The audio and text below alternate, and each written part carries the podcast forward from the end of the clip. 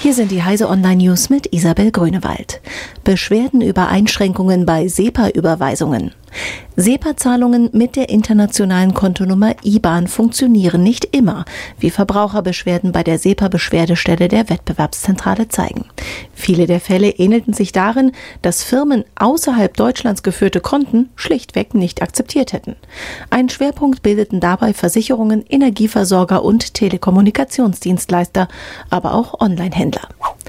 Erpressungstrojaner QKG manipuliert Word-Template. Der Verschlüsselungstrojaner QKG setzt auf einen neuen Ansatz, um sich zu verbreiten.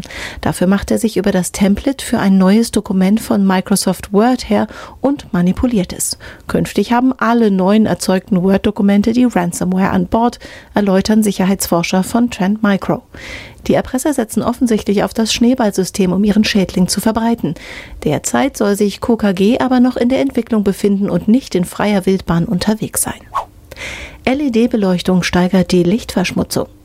Deutlich erkennbare Sternzeichen am Himmel? Weltweit sind sie immer seltener zu beobachten.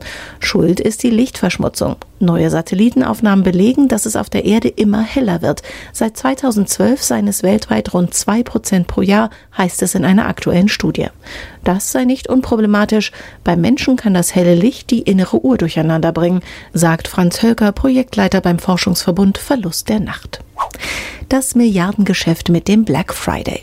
Der in den USA für seine Rabattschlachten bekannte Black Friday fasst immer mehr Fuß in Deutschland und mit ihm das Online-Gegenstück der Cyber Monday.